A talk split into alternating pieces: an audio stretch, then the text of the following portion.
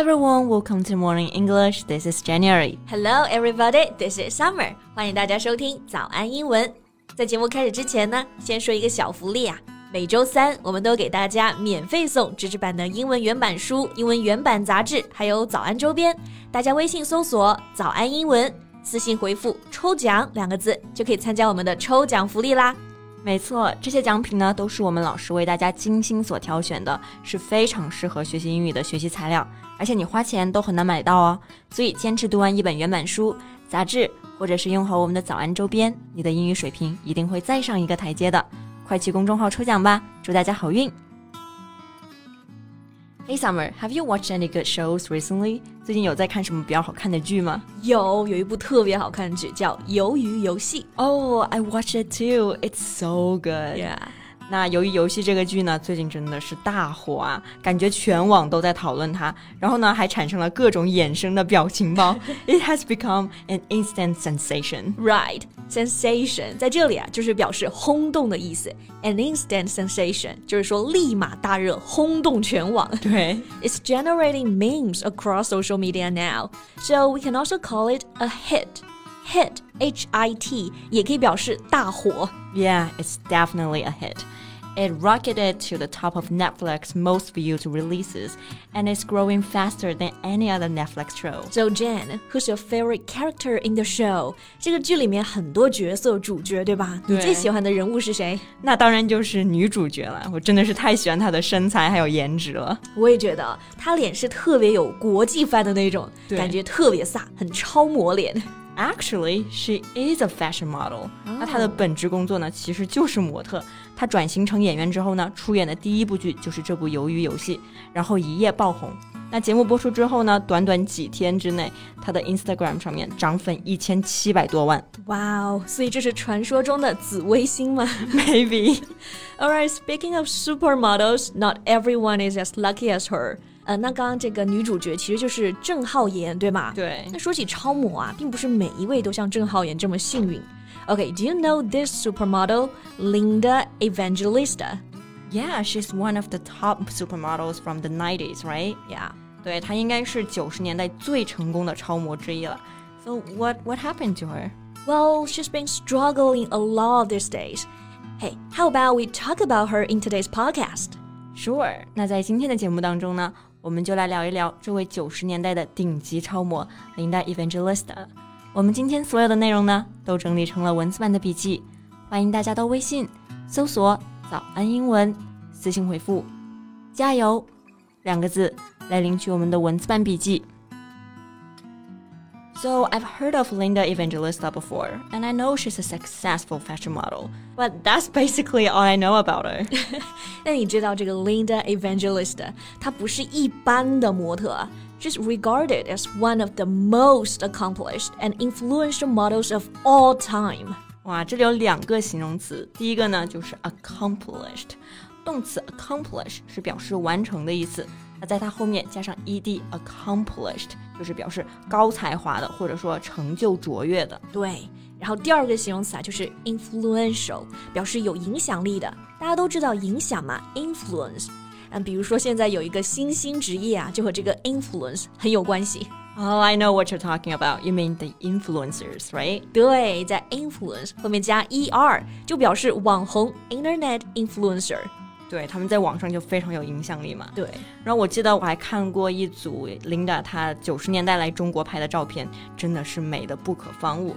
So how influential was Linda Evangelista back then? You know, she has been featured on over 700 magazine covers.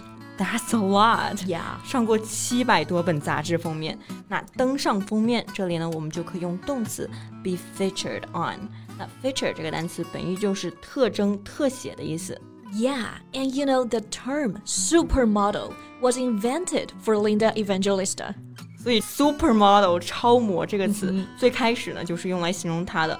那可以说她应该是超模鼻祖了。真的鼻祖啊！然后他当时啊还说过一句特别有名的话：“We don't wake up for less than ten thousand dollars a day。”这句话是说一天低于一万美元我都不会起床。 虽然是句玩笑话，但你能感受到他当时有多火了。 那我感觉，那除了她本身这种非常优越的外形之外，是不是还有什么机缘巧合让她的模特事业达到了这么高的高度呢？嗯，smart girl. Alright, so she made a big decision of having her hair cut short.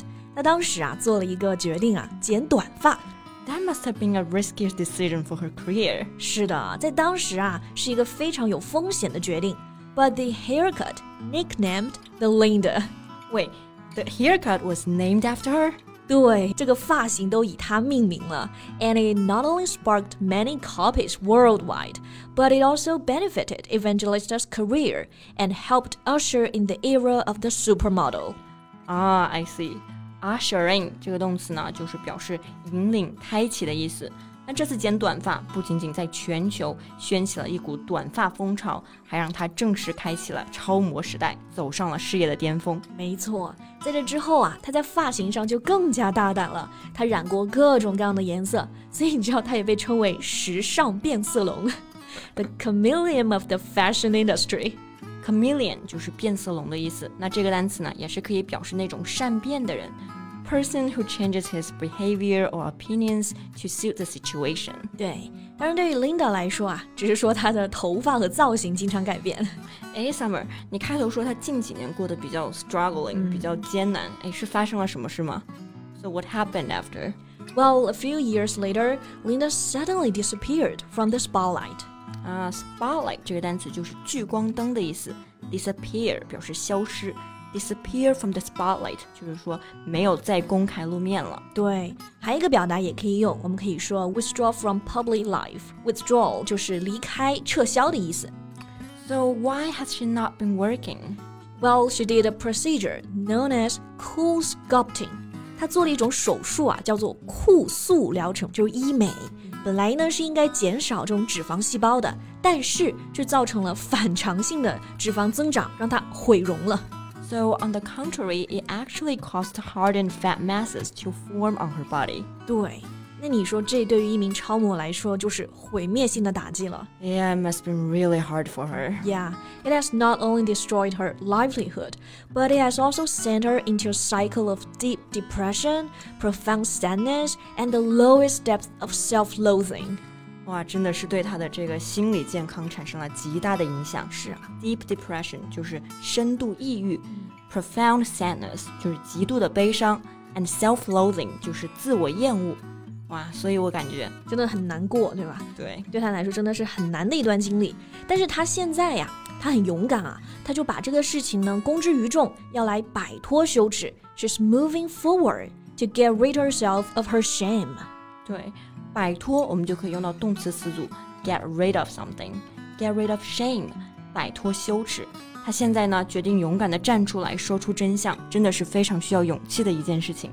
Yeah, it's courageous when she stepped out of the shadow and decided to be honest and real. 也希望她呢能够早日走出医美失败的阴影。没错，其实这件事情也告诉我们，医美真的是一件有风险的事情，所以一定要慎重地做决定。嗯哼。 那最后呢，我们再提醒一下大家，我们今天所有的内容呢，都整理成了文字版的笔记，欢迎大家到微信搜索“早安英文”，私信回复“加油”两个字来领取我们的文字版笔记。So thank you so much for listening. This is Summer. This is Jan. See you next time. Bye.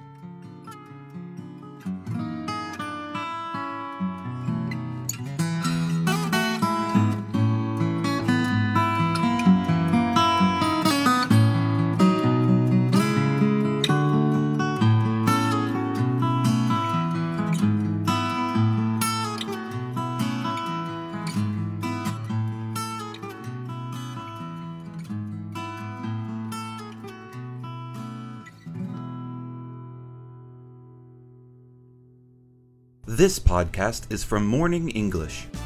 学口语就来早安英文。